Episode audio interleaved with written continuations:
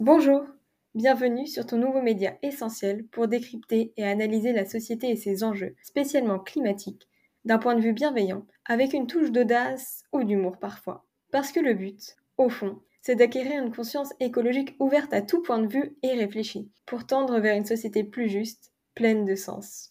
Cet épisode s'annonce brûlant, puisque nous allons démontrer que dans notre société, la viande, c'est une affaire de mecs. Suscitant de multiples polémiques et débats dans la sphère publique et privée, ce sujet est rattaché au féminisme, aux stéréotypes de genre et bien sûr à l'écologie, compte tenu de l'impact climatique de la consommation de viande. En guise d'introduction, nous pouvons mentionner les publicités liées au barbecue. Cette pratique, qui n'est, il est vrai, plus beaucoup de saison, consiste à faire cuire de la viande au-dessus d'un feu vif qu'il faut savoir maîtriser.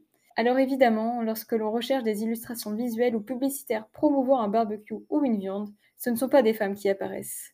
Bien au contraire, ce sont les hommes qui sont associés à cette pratique. Des slogans virilistes, il en existe une infinité. Citons par exemple cette pub Charal, dans laquelle un homme mord sa femme, accompagné de la belle légende Depuis combien de temps n'avez-vous pas donné de viande à votre mari? Il est certain et malheureux qu'encore aujourd'hui, l'imaginaire stéréotypé commun associe les femmes à la cuisine, mais pas au barbecue, symbole de maîtrise et de technique.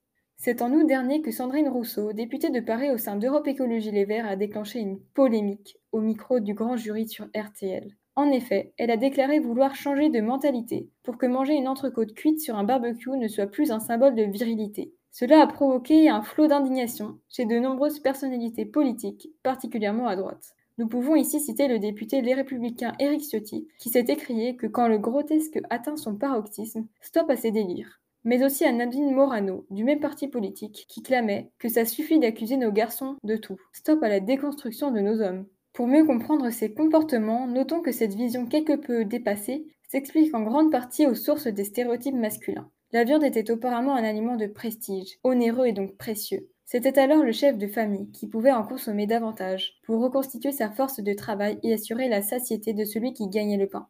Et c'est de cette manière que s'est construite l'imaginaire collectif par lequel, quand on mange un animal mort, c'est synonyme de bénéficier de ses vertus supposées telles que la force ou la vigueur. Les différences de consommation entre hommes et femmes reflètent également cette construction de pensée. Sachant que les premiers préhistoriens anthropologues étaient tous des hommes, ceux-ci ont amené cette idée que l'homme préhistorique chassait la viande rouge, tandis que la femme cueillait les baies. Pourtant, les chasseurs-cueilleurs consommaient 70% de végétaux et se répartissaient sans distinction de genre les tâches. Cela n'est que grâce à la féminisation récente de l'archéologie que cela a été démontré, c'est-à-dire très tard. Pour autant, les stéréotypes persistent de nos jours encore, jusqu'à nos assiettes. Nombre d'études montrent que les hommes consomment bien plus de viande que les femmes. Pour citer quelques chiffres en France, les hommes mangent deux fois plus de viande rouge que les femmes.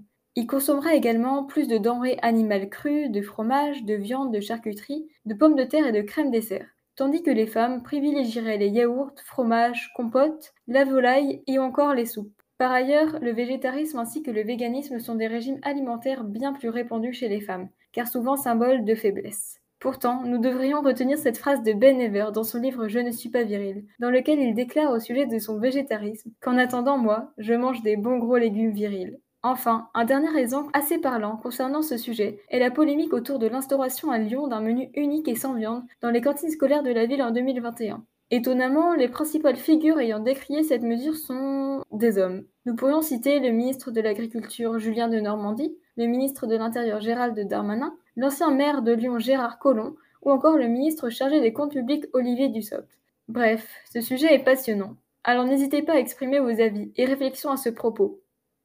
Bon, assez parlé. Maintenant il est temps de passer à l'action. Alors à très bientôt sur l'écologique.